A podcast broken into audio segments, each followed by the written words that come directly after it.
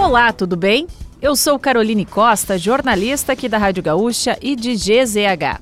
Não conseguiu acompanhar as principais notícias desta quarta-feira, 27 de setembro ou das últimas horas?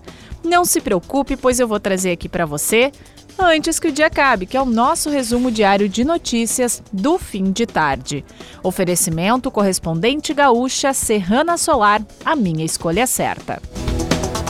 O nível do Guaíba atingiu nesta quarta-feira o nível de 3 metros e 17 centímetros no Cais Mauá.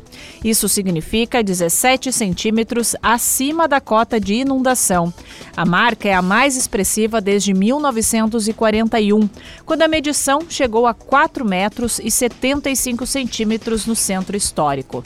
Sacos de areia foram colocados em frente aos portões do cais na tentativa de impedir o avanço da água que chegou até a Avenida Mauá. A Defesa Civil da capital prorrogou na noite passada o alerta meteorológico que está em vigor desde o último dia 18. Desta vez, além de possíveis inundações, o órgão lista a possibilidade de riscos geológicos. Vice-governador do Rio Grande do Sul, Gabriel Souza, confirmou na manhã desta quarta-feira que subiu para 50 o número de mortos em decorrência da chuva e das enchentes que atingiram o estado desde o começo do mês. A última vítima contabilizada estava na lista de desaparecidos na cidade de Roca Salles, no Vale do Taquari. Conforme o mais recente balanço da Defesa Civil, oito pessoas seguem desaparecidas em Arroio do Meio, Encantado, Lajeado, Mussum e Roca Salles. As famílias atingidas pela inundação no Vale do Taquari entraram no radar de recursos públicos da consulta popular. O programa prevê a participação da sociedade gaúcha na escolha de regiões e áreas que deverão receber investimentos do governo do estado.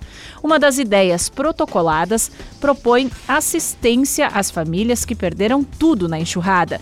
Neste ano, 60 milhões de reais serão distribuídos entre as 28 regiões dos Conselhos Regionais de Desenvolvimento. O prazo máximo para o envio de sugestões é esta quinta-feira.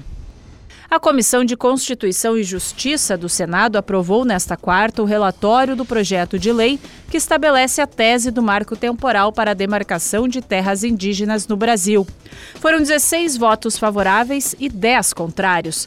A tese do marco temporal prevê que os povos indígenas só terão direito à demarcação de terras que já eram ocupadas por eles no dia da promulgação da Constituição Federal, em 5 de outubro de 1988.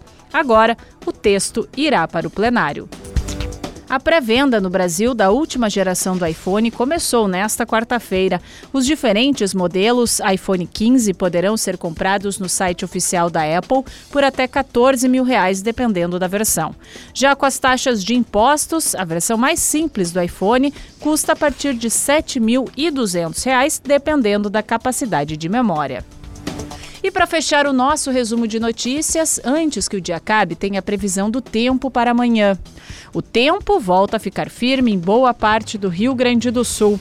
Haverá sol entre nuvens. A chuva deve aparecer somente na faixa do extremo norte do estado, mas com intensidade baixa. Atenção para as temperaturas. O amanhecer será gelado em todo o estado.